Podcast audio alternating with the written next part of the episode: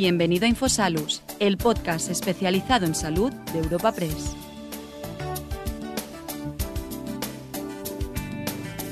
Comenzamos un nuevo capítulo del podcast de Infosalus, el portal de noticias sanitarias de la agencia de noticias Europa Press.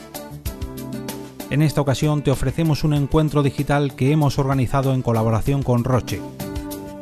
Bajo el título Mapa de acceso a la innovación de los pacientes, te ofrecemos una cita en la que participan María Antonia Jimón, presidenta de la Federación Española de Pacientes de Cáncer de Mama, Pedro Carrascal, director de Esclerosis Múltiple España, Bernard Gaspar, presidente de la Asociación Española de Afectados de Cáncer de Pulmón, y David Sánchez, miembro de la Junta Directiva de la Federación Española de Enfermedades Raras.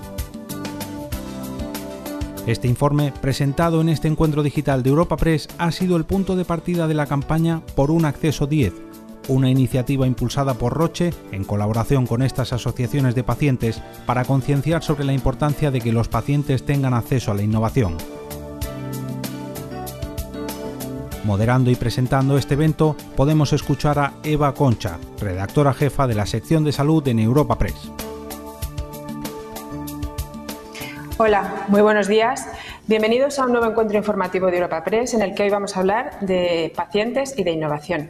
Vamos a presentar un nuevo informe en el que se ha trazado el mapa de acceso de innovación a los pacientes.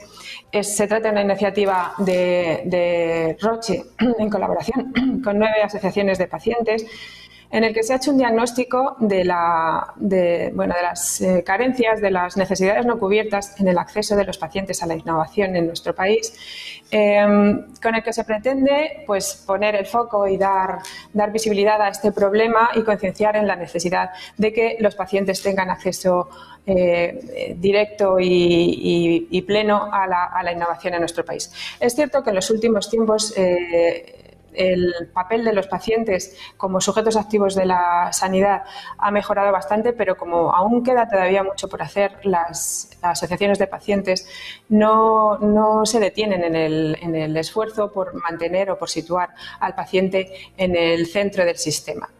Precisamente por ello surgen eh, iniciativas como, como, la que vamos a presentar hoy, en la que se ha hecho un diagnóstico y un análisis de la situación eh, eh, de las necesidades no cubiertas y de estas carencias en las que, de las que menciono y en las que han hecho un, se hacen 13, 13 retos por cumplir, lo han resumido las necesidades en 13 retos por cumplir y sugieren 10 eh, sugerencias para avanzar en este campo. Se trata de un, de un trabajo bien concienzudo que se ha organizado en torno a tres áreas o, tres grupos de trabajo en torno a tres áreas terapéuticas que son eh, la oncomatología, el sistema eh, nervioso central y las enfermedades raras, para hacer un análisis de la situación, un diagnóstico de los problemas, una búsqueda de soluciones y una redacción de, soluciones, todo en torno a tres aspectos en torno a los cuales se ha organizado el, informe que vamos a ver,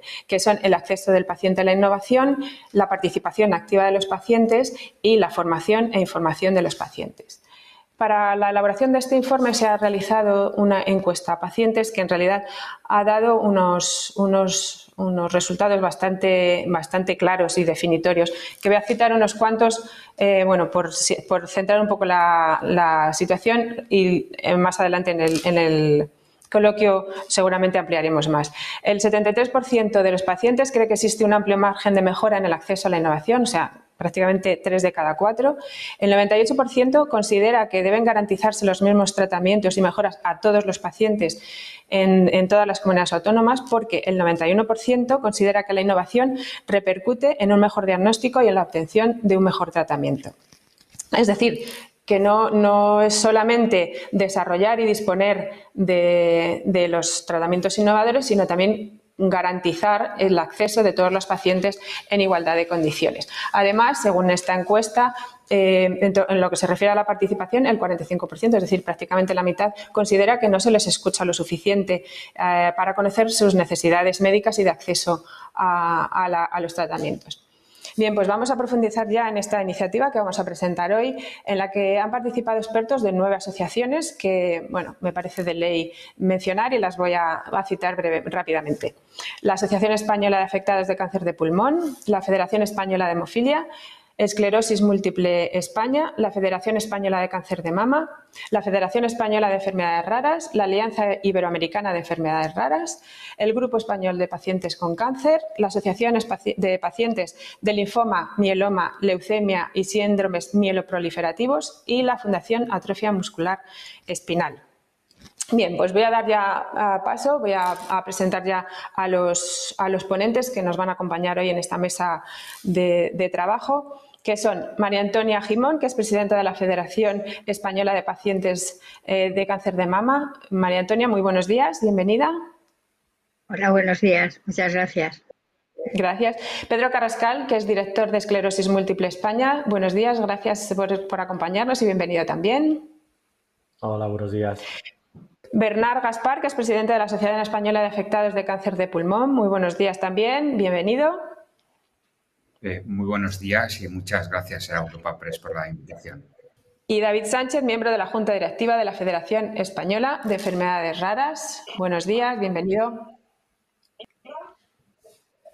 Empezamos contigo, María Antonia, para que nos hagas una introducción un poco, como vamos a desmenuzar el, informe que está eh, en bloques muy claros, eh, quería que nos explicaras un poco eh, el porqué del informe, cuáles son las carencias, por qué ha surgido esta iniciativa, un poco, bueno, haznos una, explicación breve de cuál es esta iniciativa y por qué surge. El documento, buenos días. El documento, el mapa de acceso a la innovación de los pacientes es el resultado de un trabajo colaborativo de todos nosotros con contenidos muy importantes para nosotros los pacientes. El objetivo del informe es identificar, recoger, analizar las necesidades no cubiertas de los pacientes en el acceso a los tratamientos innovadores en España, con el fin de identificar retos, áreas de mejora y proponer iniciativas de valor para la sociedad que nos ayude a enfrentarnos al desafío de los avances de la ciencia y la medicina. Como tú muy bien enunciabas en, tu presentación, se ha dividido en bloques. Está el bloque sobre el que se ha trabajado, que son el acceso al paciente a la innovación, la participación activa de los pacientes y la información en la formación de los pacientes. Todo esto lo van a desarrollar mis compañeros, ¿no? Eh, entonces no vamos a incidir y robarles tiempo. Lo que sí os digo es que la, pandemia, el COVID, nos ha hecho ver nuestra vulnerabilidad y la vulnerabilidad del sistema sanitario. Y ahí pues eh, hemos tenido que adaptarnos a la nueva situación y lo hemos hecho y lo hemos demostrado. Y en esta, cuando vayamos presentando, os iremos proponiendo las mejoras y los retos que de este trabajo colaborativo, insisto, han salido.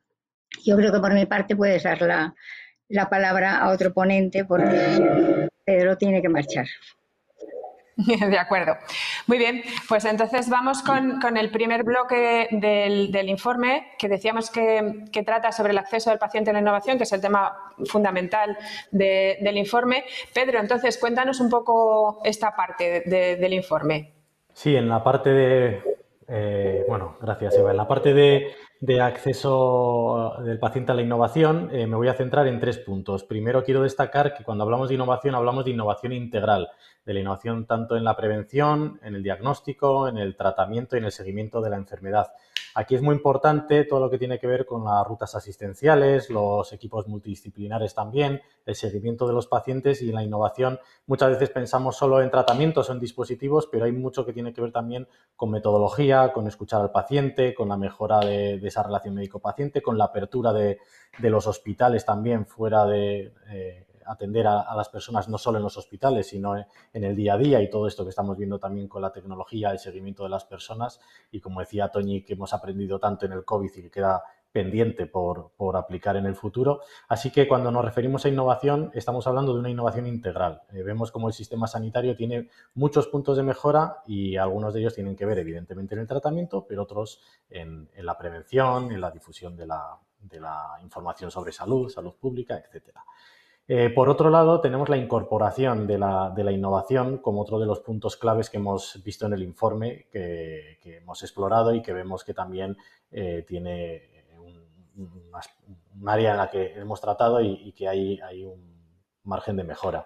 La incorporación de esos productos, de esas, de esas terapias eh, al Sistema Nacional de Salud y, por supuesto, la, parte más amplia que me refería también de metodologías o de modificaciones es, muy importante, ¿no? Que dentro de ese abordaje eh, como integral que vemos de la innovación, que después se, integre. Eh, tenemos que seguir dando pasos y se tiene que integrar. No vale con dejarlo en retos, en verlo y se tiene que dar una integración efectiva.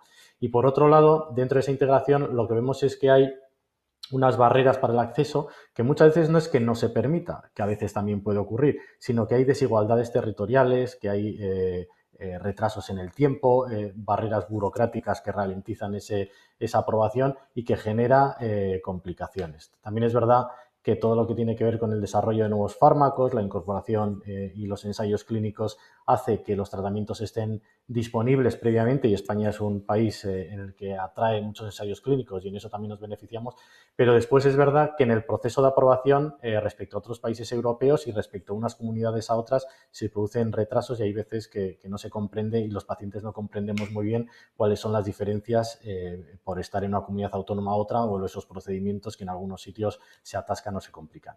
Por lo tanto, dentro del acceso a la innovación, me quedo con estas tres ideas principales. Eh, la, visión integral de lo que es la innovación, eh, la incorporación de la innovación al sistema y las barreras y los retrasos dentro de la innovación. Describiría el módulo que me tocaba a mí.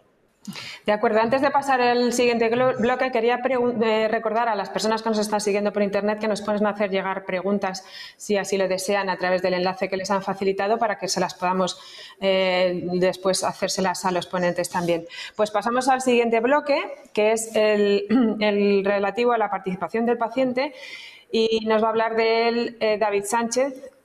cuando quieras, David, nos cuentas un poco. Hola, hola Eva, ¿me escucháis? Sí.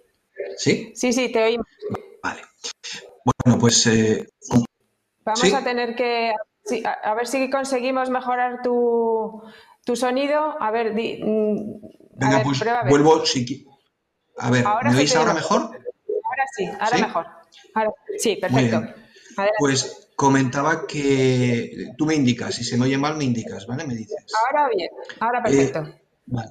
Vale, pues comentaba que, bueno, que el papel del paciente, pues no solo como eh, usuario y como receptor de esos servicios de la sanidad, sino también como, bueno, pues eh, participante a través del movimiento asociativo, ¿de acuerdo? Muy importante.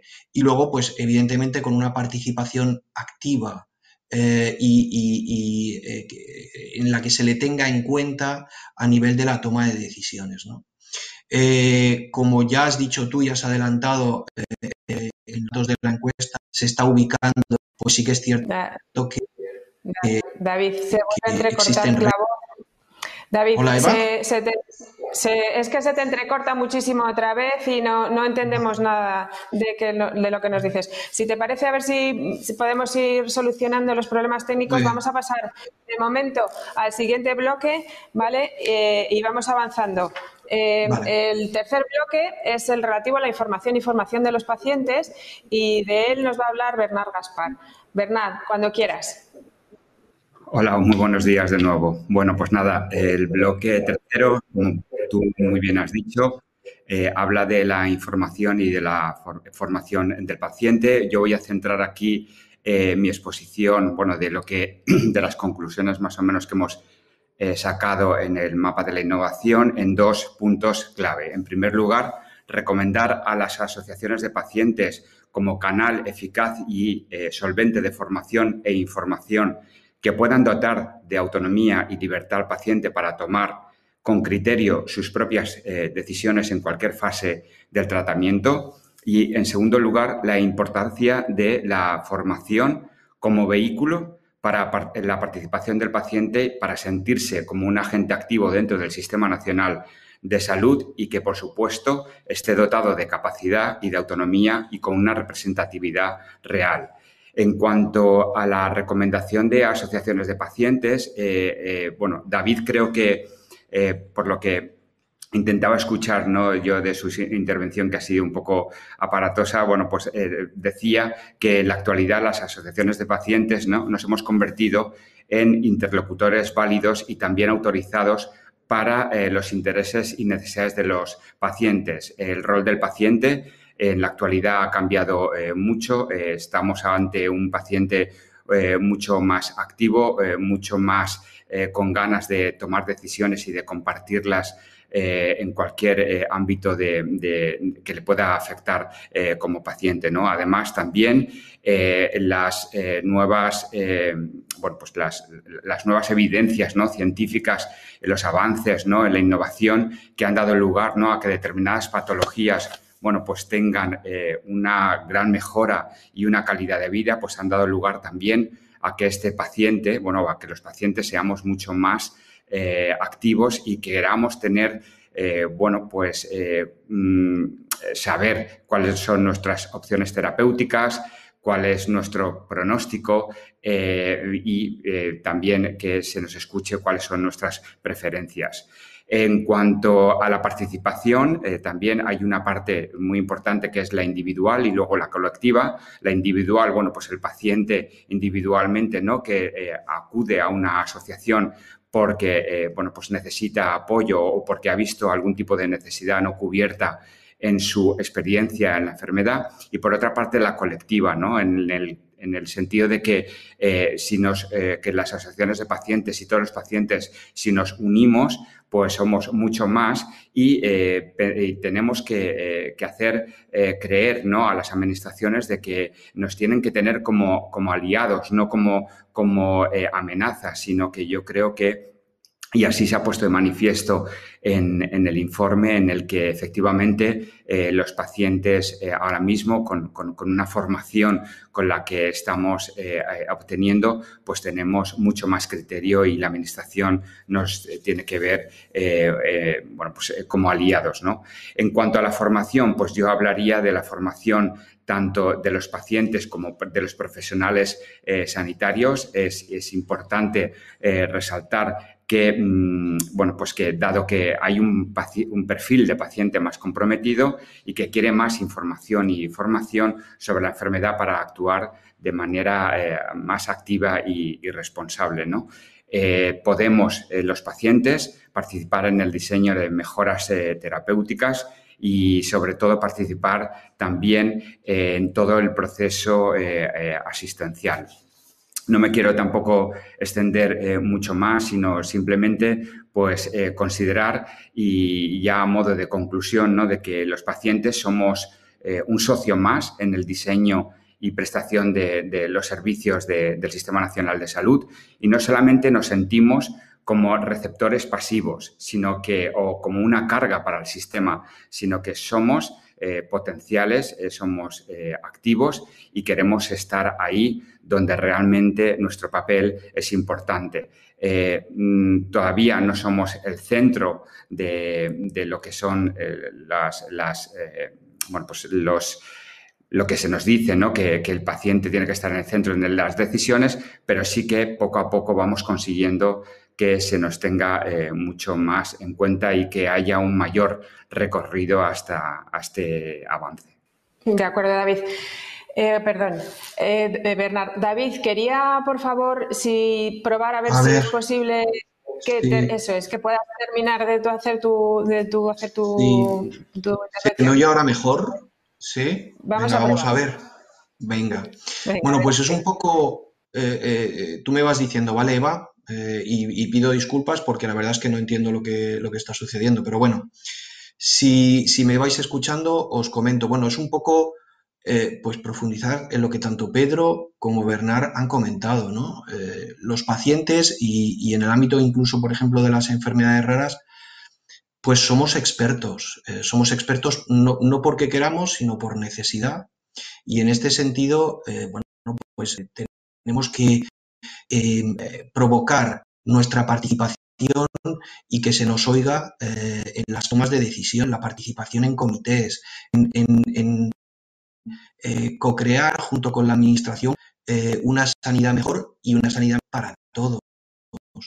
eh, las cifras Eva al comienzo de encuesta eh, que, indica este mapa y que son muy significativas, ¿no? Y que, y que vienen a decir esto, que el paciente no debe ser exclusivo elemento pasivo, sino que, como decía Bernard, eh, somos un ego activo y a través de las organizaciones de pacientes, de las asociaciones, federaciones, pues eh, tenemos mucho que decir y podemos eh, plantear que a mejorar el sistema. No, no somos en ningún caso nadie que no somos elementos que, simplemente queramos recibir y que no estemos interesados en, lo que sucede en nuestra sanidad, sino que bueno, pues queremos participar y queremos dar eh, puntos que entendemos que son muy necesarios y que el colectivo así lo demanda. Y más cuando hablamos, pues, eh, en el caso de enfermedades raras o en el de cualquier patología crónica, etcétera, ¿no? En el desarrollo de tratamientos, en la puesta eh, en, marcha en los diferentes países. Es decir, hay una serie de procesos, hay una serie de comités en los que tenemos que estar ahí y en los que tenemos mucho que decir, y luego también en el modelo asistencial, en el de atención, es decir, eh, en todo lo que, lo que conlleva nuestro eh, bienestar, el bienestar de las personas a las que representamos, y, creo que esa es, eh, son claves importantes que este mapa refleja, que, que, señala en los retos que tenemos que abordar y que, y que propone eh, con, esas propuestas que indica y que vienen eh, simplemente pues, a ayudar a mejorar el sistema. Eh, desde, desde FEDER, por ejemplo, que participamos en diversos comités, pues nos felicitamos de, participar en la infraestructura de medicina de precisión asociada a la ciencia y a la tecnología, ¿no? que, que, viene muy al hilo de lo que estamos hablando y donde representamos a los pacientes. Bueno, pues se trata de poco a poco eh, que esa, esa, posición central del paciente eh, pues sea real, sea efectiva y que, que podamos bueno, pues aportar eh, nuestra experiencia y, elementos de mejora. Ahora perfecto, David, te hemos ido estupendamente. estaba pues sufriendo, te lo digo también. Sí, yo también. Se sufre, se sufre. Bueno, pero es las cosas de, la técnica en estas nuevas maneras de comunicarnos.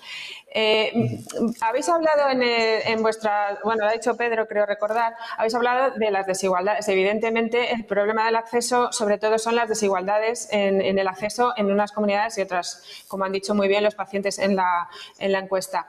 Eh, ¿Cómo se puede eh, coordinar o conseguir una, igualdad de condiciones con 17, 17 sanidades diferentes? ¿Cómo se puede garantizar ese acceso y cómo se puede evitar que se generen esas inequidades? Eh, incluso mm, por sexos, mm, por tecnología, por lugar de residencia, etcétera. Eh, ¿Quién se anima? Pedro, a lo mejor que lo has mencionado tú. Sí. luego rotamos. Adelante, David. Venga, Me permite, sobre todo, Pedro, perdona, y, sobre todo porque en el ámbito de las enfermedades raras, ese es un punto, eh, y entiendo que en todos, ¿no? Pero en el ámbito de las enfermedades raras es un clave. siempre lo decimos, no puede ser que por el hecho de, residir o de tener un código postal determinado, una en nuestro país eh, tenga derechos diferentes eh, a otra, ¿no? Y eso es una situación que se está produciendo, desgraciadamente, ¿no? Tú aludías, Eva, a cómo se puede eh, solucionar esto. Evidentemente, hay un, consejo interterritorial de que preside la ministra de Sanidad y en el que están presentes todas las eh, consejerías de sanidad de este país, bueno, puede ser un comienzo y puede ser que, por ahí eh, que, las decisiones de ese, de ese consejo sean vinculantes, eh, sea importante. ¿no? Además, y también quiero hacer hincapié, porque no solo es achacar exclusión territorial que, que, tenemos en este país, sino que eh, existe también mucha heterogeneidad incluso en el propio movimiento asociativo, ¿no? o por lo menos nosotros también así lo, vemos en nuestra federación. Hay asociaciones eh, absolutamente profesionalizadas eh, que ofrecen una cartera de servicios importante y luego, sin embargo, en nuestro colectivo, por ejemplo, pues tenemos agrupaciones de padres o agrupaciones de afectados eh, que representan a patologías raras y, en ocasiones incluso ultra raras, con muy poca representación, que simplemente son colectivos eh, que no tienen ningún tipo de profesionalización y que tratan de, juntarse pues para acompañarse, para tratar de reivindicar eh, sus patologías, etcétera, ¿no? Y que en ese caso también pues, son muy diferentes unas de otras, ¿no?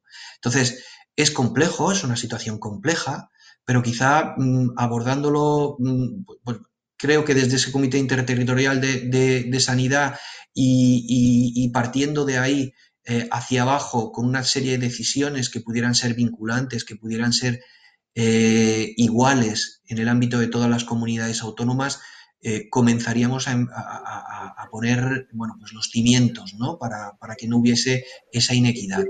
Y perdón, Pedro, adelante, te dejo. Nada, lo has explicado muchísimo mejor y además eres un súper experto en desigualdades territoriales precisamente por, como decías tú, las características de vuestro colectivo. Yo solo incidir en que la primera de las propuestas de mejora precisamente era la que comentabas eh, de, reforzar la figura del, del Consejo Interterritorial. No sé cuánto de, preceptivo puede ser por la normativa constitucional y autonómica y todo eso, pero el mejor funcionamiento de ese Consejo Interterritorial, interterritorial perdón, y que efectivamente, de hecho, eh, lo que salga de allí se aplique y tenga más vinculación y genere más eh, igualdad, es una de las claves para que los pacientes en todas las comunidades autónomas eh, estén en mejores condiciones de, acceso a los fármacos. Por lo tanto, en esa primera propuesta que se refleja en el, en el informe, la mejora del funcionamiento y la vinculación de las decisiones del Consejo Interterritorial es, clave, como tú también decías. Solo quería resaltar esa parte. María Antonia, creo que también querías eh, aportar algo. Sí, estoy totalmente de acuerdo con mis compañeros. La primera propuesta que, teníamos es esa precisamente.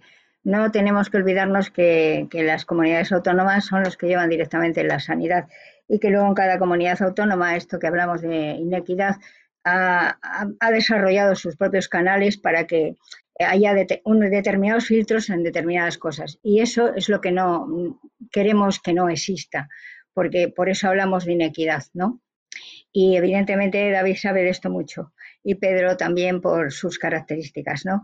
Eh, y también lo que nosotros en el segundo punto de propuestas hacemos es que desde ese interterritorial las partidas presupuestarias sean finalistas. Esto también sería interesante, porque eso nos asegura la, la inversión, para qué va, que va a esa partida para la que ha sido dado. Y yo creo que todo esto lo debemos de tener muy en cuenta y debemos de insistir.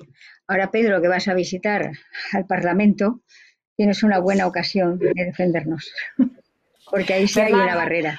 Bueno, yo sí, sí, quería también un poco, pues, eh, pues, afianzar lo que habían dicho mis compañeros. Estoy totalmente de acuerdo con ellos y creo que también eh, unido al tercer punto de, nuestros, de nuestro informe, ¿no? que, que habla de revisar la cartera de, servicios ¿no? del Sistema Nacional de Salud. Yo creo que ahí habría que incluir obligatoriamente determinados, eh, mm, determinados tratamientos innovadores para que eso eh, pudiera ser vinculante eh, para todo el resto de, comunidades autónomas.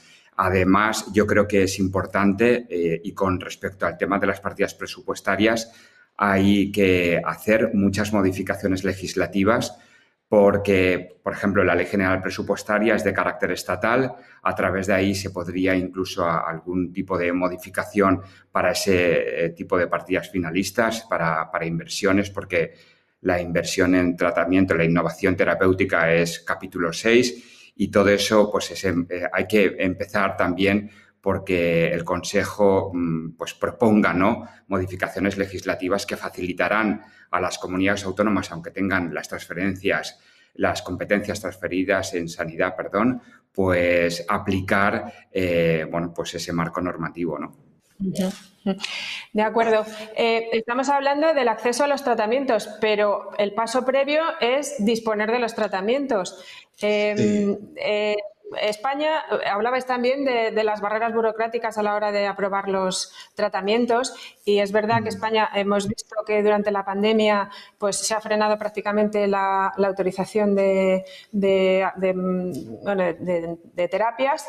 Eh, quería saber un poco que me contarais también cómo vamos a poder solucionar eso. ¿Hay que cambiar la ley o, cómo lo veis? ¿Qué me contáis? Eh, hay que y pero adelante también, eh, porque para el colectivo al que, que represento es, muy importante también, muchísimo el acceso a terapias. Eh, tienes que tener en cuenta que, bueno, al igual que con mis compañeros, ¿no? Si es que estamos todos en el mismo barco y con, muchísimas eh, eh, cuestiones comunes y que son prácticamente idénticas, ¿no? La vida está en juego muchas veces. Es así de, así de crudo, así de duro y así de, sencillo. La vida está en juego y no hay tiempo que perder. Nosotros desde el movimiento de enfermedades raras siempre hablamos de la investigación es nuestra esperanza. Pero es que en el momento en el que se consigue una molécula, en el momento en el que hay un tratamiento, en el momento en el que hay una eh, alternativa, eh, bien sea paliativa, curativa, eh, para evitar la evolución de la enfermedad, no hay tiempo que perder. no hay tiempo que perder y es crucial, es muy importante. ¿Por qué? Porque em, una vez que ha finalizado el trabajo de laboratorio, el trabajo de obtención de esa molécula, se inicia toda una batería de procedimientos evidentemente estamos excluidos. Hay colectivos, hay familias, hay personas que no tienen tiempo que perder. Y evidentemente es un punto eh, eh, fundamental, fundamental. Em, ¿Cuál es la solución? Evidentemente a los pacientes nos gustaría estar eh, en, esa, en esos comités en los que se decide, en los que se negocia la aplicación de los tratamientos, no por nada, sino por, porque pensamos que nuestra opinión, que nuestro papel debe ser escuchado y debe ser entendido. Es decir, no hay nada como ponerse en la piel de una persona que tiene la patología que sea, me da igual de los cuatro representantes que estamos aquí ahora mismo, escoge la que quieras, eh, no hay como verse en la piel de un afectado, de su familia, de lo que está pasando, de lo que está viviendo, como para sentir la necesidad de que si hay una alternativa, eh, se aplique lo antes posible. Y un país que quiere ser desarrollado, que quiere estar en primera línea, que quiere mm, ser eh, puntero en este ámbito, debe serlo en la investigación, debe serlo manteniendo y, entendiendo que tienen que cumplirse todas las garantías que deban eh, cumplirse, pero agilizar esos procesos es, eh, como vuelvo a decir, vital. Y eso sí que quiero remarcarlo para ello, ¿consideráis que debería llegarse a un pacto de Estado como, norma o como forma de conseguir esta unificación? Eh, el pacto de Estado del que se habla desde hace un millón de años y que nunca llega. ¿Pensáis que sería esa la solución, eh, María Antonia, por ejemplo? Sí, para nosotros creo que un pacto de Estado por la sanidad es algo que, como tú muy bien dices, Eva, se lleva demandando mucho tiempo, pero que queremos que sea ya una realidad. Y como muy bien dicen nuestros David y el resto de los compañeros, pienso que igual que para nosotros la investigación, la innovación y la detección precoz es algo importantísimo. Y no podemos seguir así. Tenemos buenas esperanzas en este momento con el tema de, de los fondos europeos y que pueda haber más inversión para investigación. Y totalmente de acuerdo con David de que participemos de esos comités porque somos los primeros interesados y desinteresados en otras, en, otros, en nuestras facetas, con lo cual pueden fiarse perfectamente de nosotros y no levantar sospechas en ningún momento.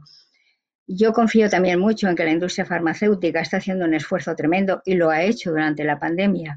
Y esto es una, algo evidente eh, que tiene y está en ello de hacer un cambio y a ver si conseguimos entre todos que entre ese pacto entre industrias, laboratorios, pacientes y sociedad porque al final todos somos miembros de la sociedad, consigamos que ese pacto se lleve a cabo y que estemos ahí de la manera que se considere y se estime, porque todos perseguimos el mismo fin. ¿eh? Yo creo que eso es importante. Sí, me gustaría, Toñi, completar lo que estabas comentando del pacto también y lo que decía David de la participación de los pacientes en el proceso de aprobación en el que cuando se avanzó en el pacto, que al final no se llegó a, conseguir, la participación del paciente, la verdad es que no estaba en el punto en el que nos gustaría. Y tanto en si hay un pacto de Estado en el que, por supuesto, nos gustaría estar representados y participar en la aprobación de fármacos, tanto los IPTs que hemos estado participando como el nuevo sistema Valtermed, pensamos que una de nuestras labores precisamente es eh, agilizar y desatascar e intentar que estos procedimientos sean lo más ágiles posibles y, por supuesto, opinar desde el primer momento, eh, no solo de una forma consultiva en el último momento. Por lo tanto, en todo esto que se haga, tanto pacto de Estado como revisión de los procedimientos, como aplicabilidad de, los criterios de aprobación, la participación de los pacientes, que lo decís al principio que ha mejorado, ha mejorado muy poco. Es verdad que estamos avanzando, pero queda muchísimo por hacer y quería reivindicar precisamente la importancia que tiene que estemos presentes para que esto se agilice y que la opinión del paciente sea tenida en cuenta desde el principio. Yo, sí, sí, yo un poco también, un poco por reforzar el, tema de las barreras eh, burocráticas, ¿no? O sea, por ejemplo, eh, no quería personalizar, pero en cáncer de pulmón, hace poco el Grupo Español de Cáncer de Pulmón ha sacado un informe muy, muy valioso sobre el tema de los retrasos, ¿no? Los tratamientos innovadores eh, en comparativa, por ejemplo, con, otros eh, estados europeos e incluso internacionales, en el que España sitúa la aprobación de un tratamiento en cáncer de pulmón, eh, pues como por ejemplo Alemania lo aprueba la Agencia Europea del Medicamento, en dos meses tiene el medicamento en los, hospitales, España viene a tenerlo en año y medio, casi dos años, ¿no? imaginaos en dos años cuántos eh, diagnósticos nuevos se pueden dar e incluso qué tratamientos eh, no se pueden dar porque no están aprobados, ¿no? Y tienen que acudir los propios eh, facultativos a los programas de acceso expandido o incluso también al uso compasivo de fármacos, pero porque ellos voluntariamente quieren, ¿no? Entonces yo también quiero reivindicar que esto es importantísimo y en España, a través del Pacto de Estado, o llamémoslo como queramos, ¿no? Eh, hay que poner de manifiesto. De acuerdo. Eh, antes incluso de disponer de un, de un tratamiento hay que investigar. Eh, ¿Pensáis que además de un pacto de Estado tendríamos que tener un plan nacional de investigación que favoreciera la financiación en este país, que, se, que, se, puedan quedar los investigadores en España y no tengan que, marcharse a otros países? ¿Pensáis que también es necesario tener un plan o, ¿O no? Bueno, parece la carta de los reyes porque, claro, es, tan evidente que es necesario mejorar tanto la investigación porque para nosotros, precisamente para los pacientes, claro, es, es, la esperanza ¿no? que decía David y que está diciendo el resto. La investigación es tan importante y en esclerosis múltiple, que es nuestro caso, ha, ha, jugado un papel tan importante en la mejora de la calidad de vida que pensamos que, que cualquier mejora y, por supuesto, un plan sería estupendo, pero lo que tiene que haber es eh, una financiación, que se trabaje eh, bueno, pues de otra forma. La investigación tiene mucho que mejorar y en esto los pacientes eh, también hemos tenido, y es nuestro caso, que, iniciar incluso la financiación de la investigación. Tenemos programas específicos que este año cumplíamos el, hito del primer millón de euros a la investigación y nos parece que es algo que, que, bueno, tenía que ser muy complementario y muy anecdótico nuestra labor en impulsar y en financiar la investigación, pero es que vemos que en España hay muchísimo camino por recorrer la mejor investigación. Un plan, sí, dos, sí, eh, cualquier otra idea será genial, pero por favor la investigación tiene que tener otro peso en España y, y, otro, y otra importancia. Pero eh, también un poco por reforzar lo que dice eh, Pedro, efectivamente, o sea, España, bueno, estamos también acostumbrados a que todo se apruebe por planes nacionales que luego a través de una estrategia pues tardan mucho en ponerse en marcha, ¿no? Pero hemos dado, nos hemos dado cuenta con, con la COVID lo importante que es la investigación, que en un año hemos tenido vacuna.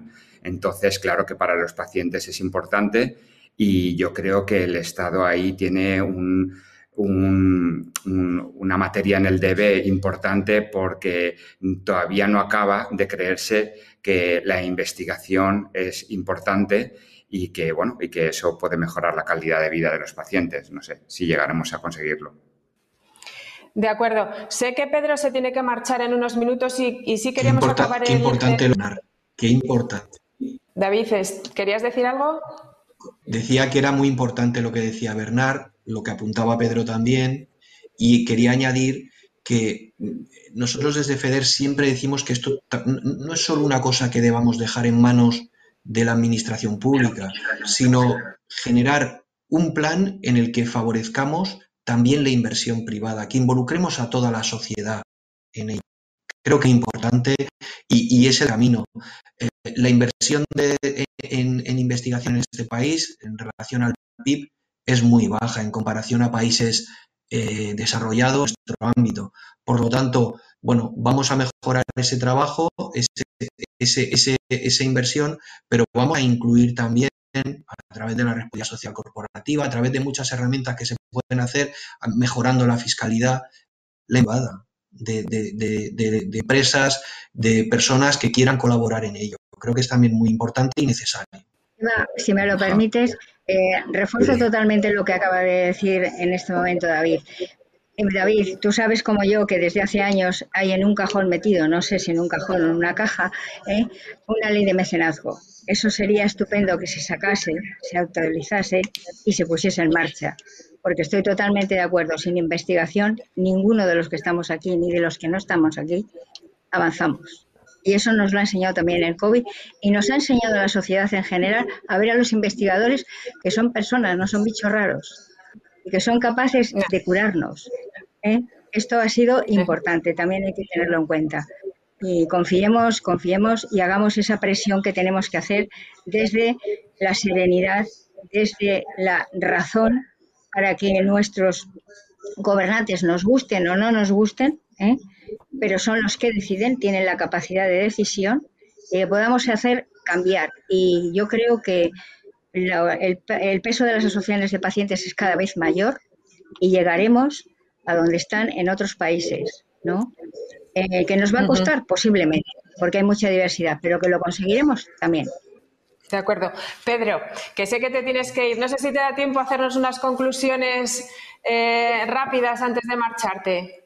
Bueno, yo la, parte que me gustaría concluir eh, sobre la parte que, o sea, lo que tenía que ver con un abordaje más integral de la innovación, que es lo que, he explicado antes, y me gustaría insistir en lo importante que es que el sistema sanitario eh, salga de, los hospitales y que la innovación impacte en la salud allá donde se encuentre la persona. Creo que aquí tenemos también en ese abordaje integral de la salud una asignatura pendiente, que el sistema sanitario tiene mucho que mejorar y que para impactar en la calidad de vida tenemos que hacer otras cosas. Otras cosas que no están en la cartera de servicios, en la cartera sanitaria actual, que también se apuntaba como una de las eh, propuestas de mejora, que a veces implica dinero y otras veces no, que a veces que nos limitamos muchas veces que, que no hay dinero, que no cabe todo, pero que es trabajar de otras formas, que ahí también se puede innovar mucho en otras, en otras, eh, eh, en otras rutas asistenciales y en otras formas de trabajar y que tenemos mucho que, que, innovar y que, bueno, insistir también en lo que decía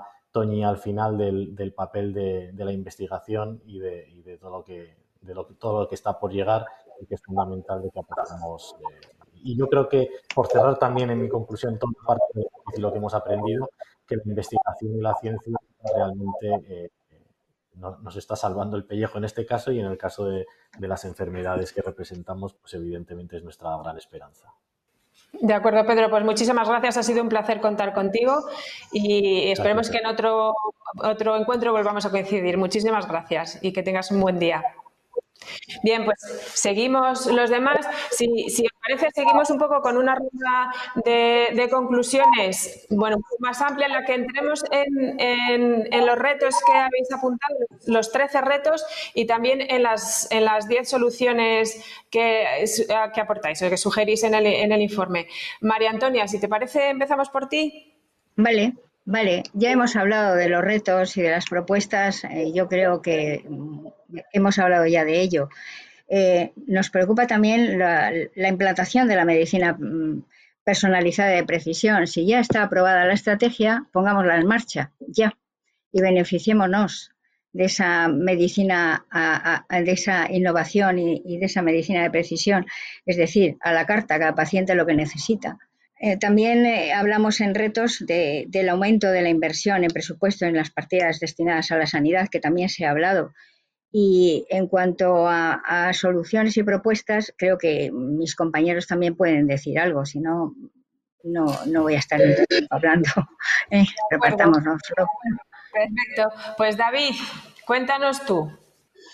Bueno, yo creo que, que a lo largo de, de, estos minutos que estamos hablando, eh, hemos comentado eh, y hemos puesto el enfoque evidentemente en, el paciente.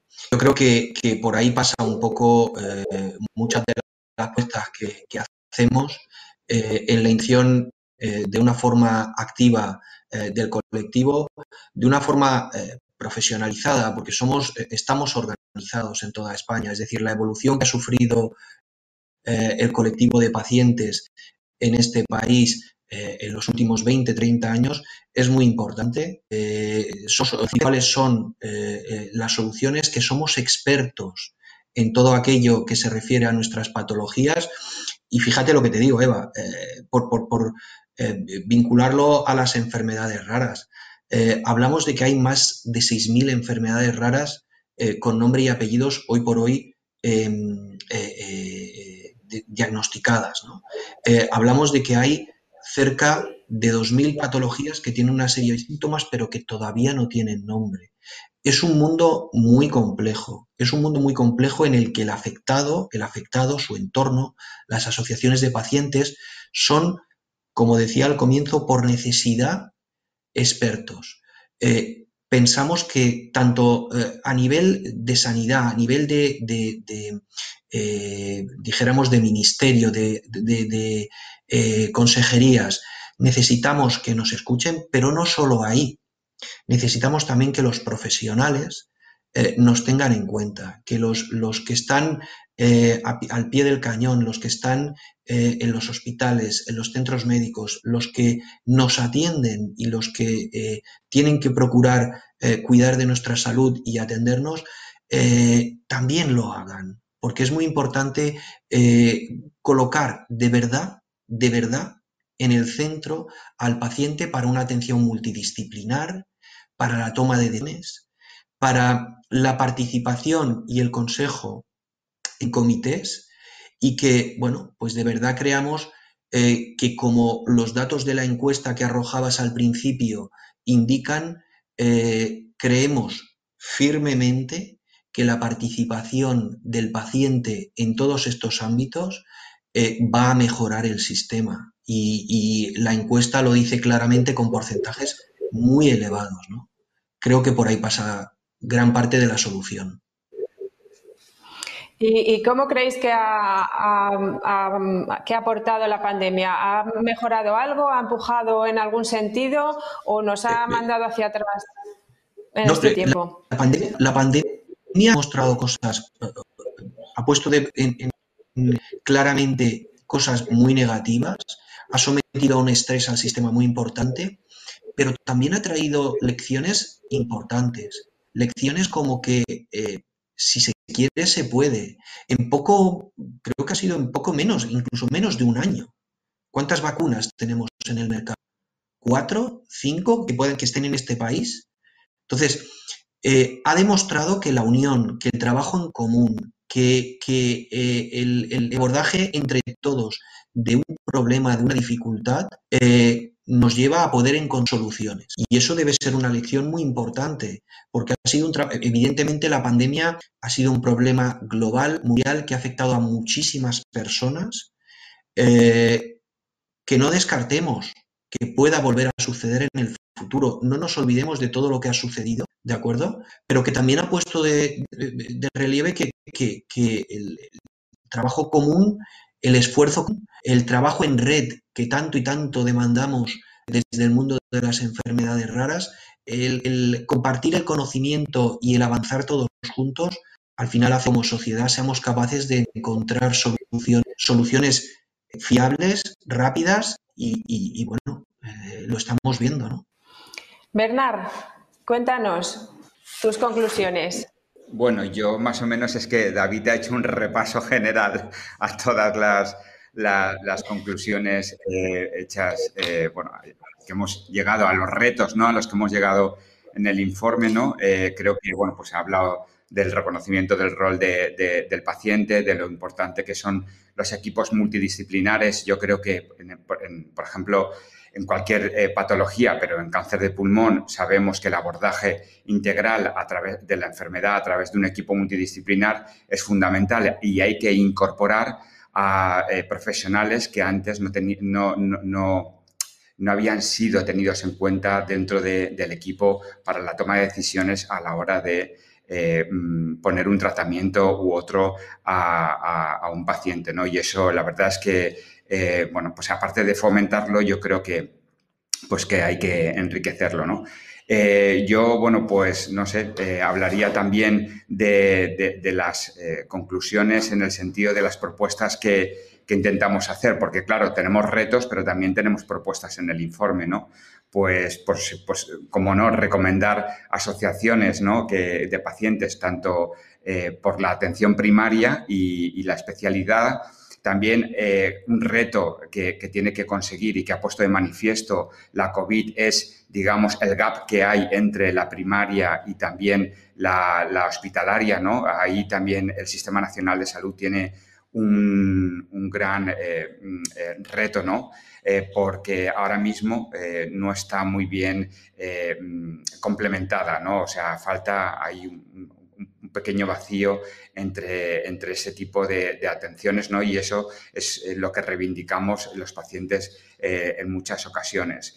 Eh, y bueno, y sobre todo necesitamos el, apoyo de las administraciones públicas, el reconocimiento del papel que las asociaciones de pacientes hacemos y que, mm, bueno, pues que sobre todo en el impacto social y emocional de los pacientes, porque ahí sí que hay una carencia clara en el Sistema Nacional de Salud y bueno, pues todo esto más o menos lo recoge el informe con, las encuestas que, hemos realizado. Y hay un aspecto también de las propuestas eh, que no hemos hablado y es la coordinación entre lo, sanitario y lo social, que en el caso de pacientes es mm, realmente importante, ¿no? Incluso en el historial.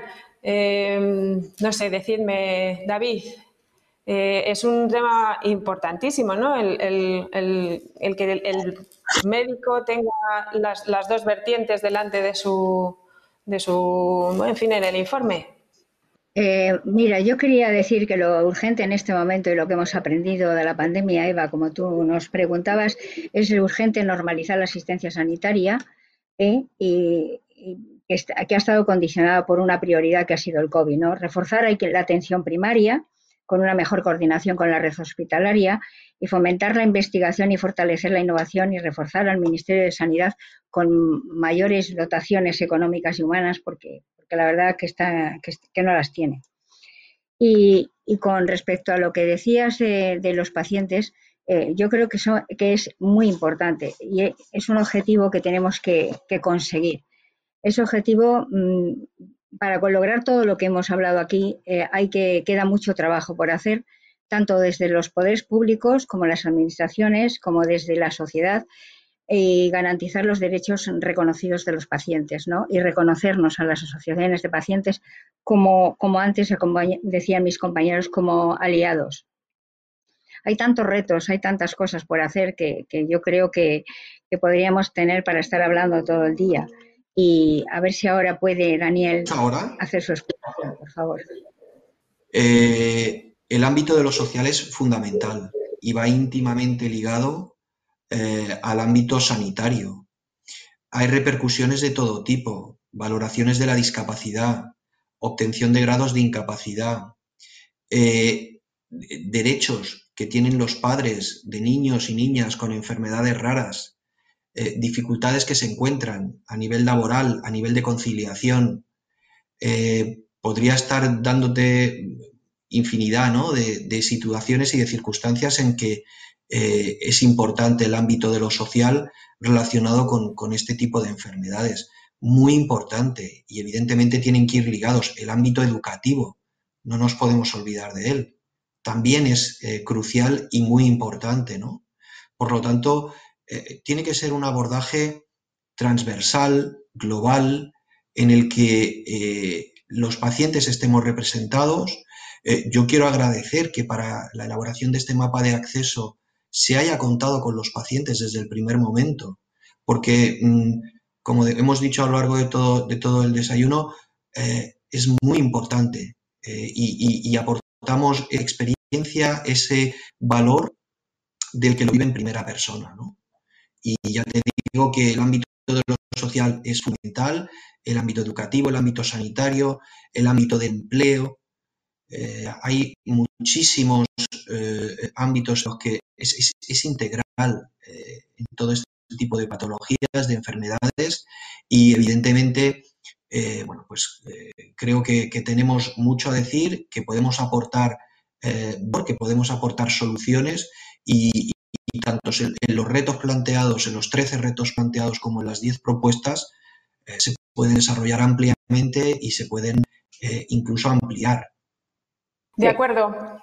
Estamos llegando ya al final, así que voy a tener que despedirles con todo el dolor de mi corazón porque de verdad ha sido un poco atropellado, pero creo que hemos mm, contado cosas muy, muy interesantes. Nos habéis puesto una imagen muy clara de cuál es la situación que esperamos con los retos y con las propuestas que, nos habéis hecho llegar, pues de aquí a un, tiempo no demasiado largo, hayamos conseguido mejorar bastante en este acceso. Eh, vamos a ver eh, un vídeo eh, que yo mencionaba al principio. Eh, ahora sí que lo vamos a poder ver, pero antes quiero despediros a los, a los cuatro, a María Antonia, a Pedro, a, Gaspar, a, perdón, a, Bernard y a David. Os quiero dar las gracias por estar con nosotros y ahora sí, ya voy a dar paso al vídeo que forma parte de la campaña por un acceso 10 que mencionaba al principio, que ha surgido a partir de este, de este informe tan completo. Eh, con esto me despido hasta el próximo eh, encuentro. Muy buenos días a todos y muchas gracias.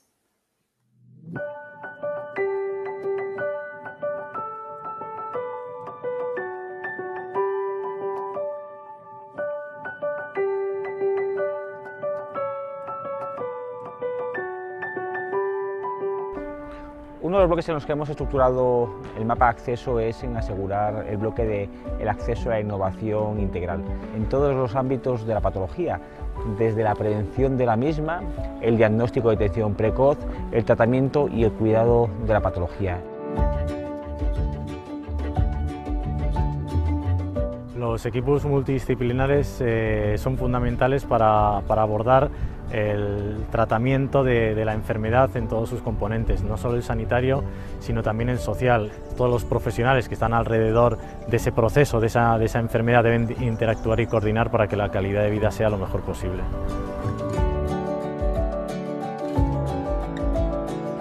Uno de los retos a los que se enfrenta la oncología en nuestro país es eh, a, la, falta de recursos en investigación. Tenemos unos recursos muy limitados y esto hace que no podamos dedicar a la investigación todo aquello que, eh, que se necesita para de verdad poder seguir progresando y ser un país pionero en la investigación en el cáncer. Para poder acceder a una tecnología diagnóstica y a un diagnóstico en equidad tendríamos que tomar en consideración bastantes eh, recomendaciones.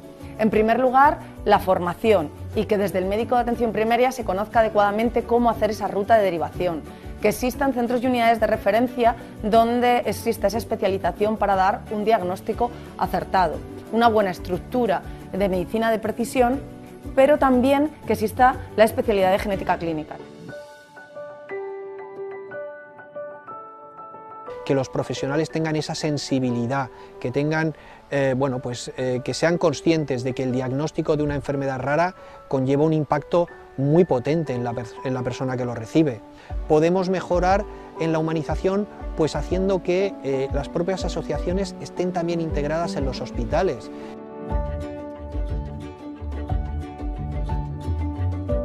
Reforzar y garantizar la equidad dentro de las pruebas genómicas de nueva generación.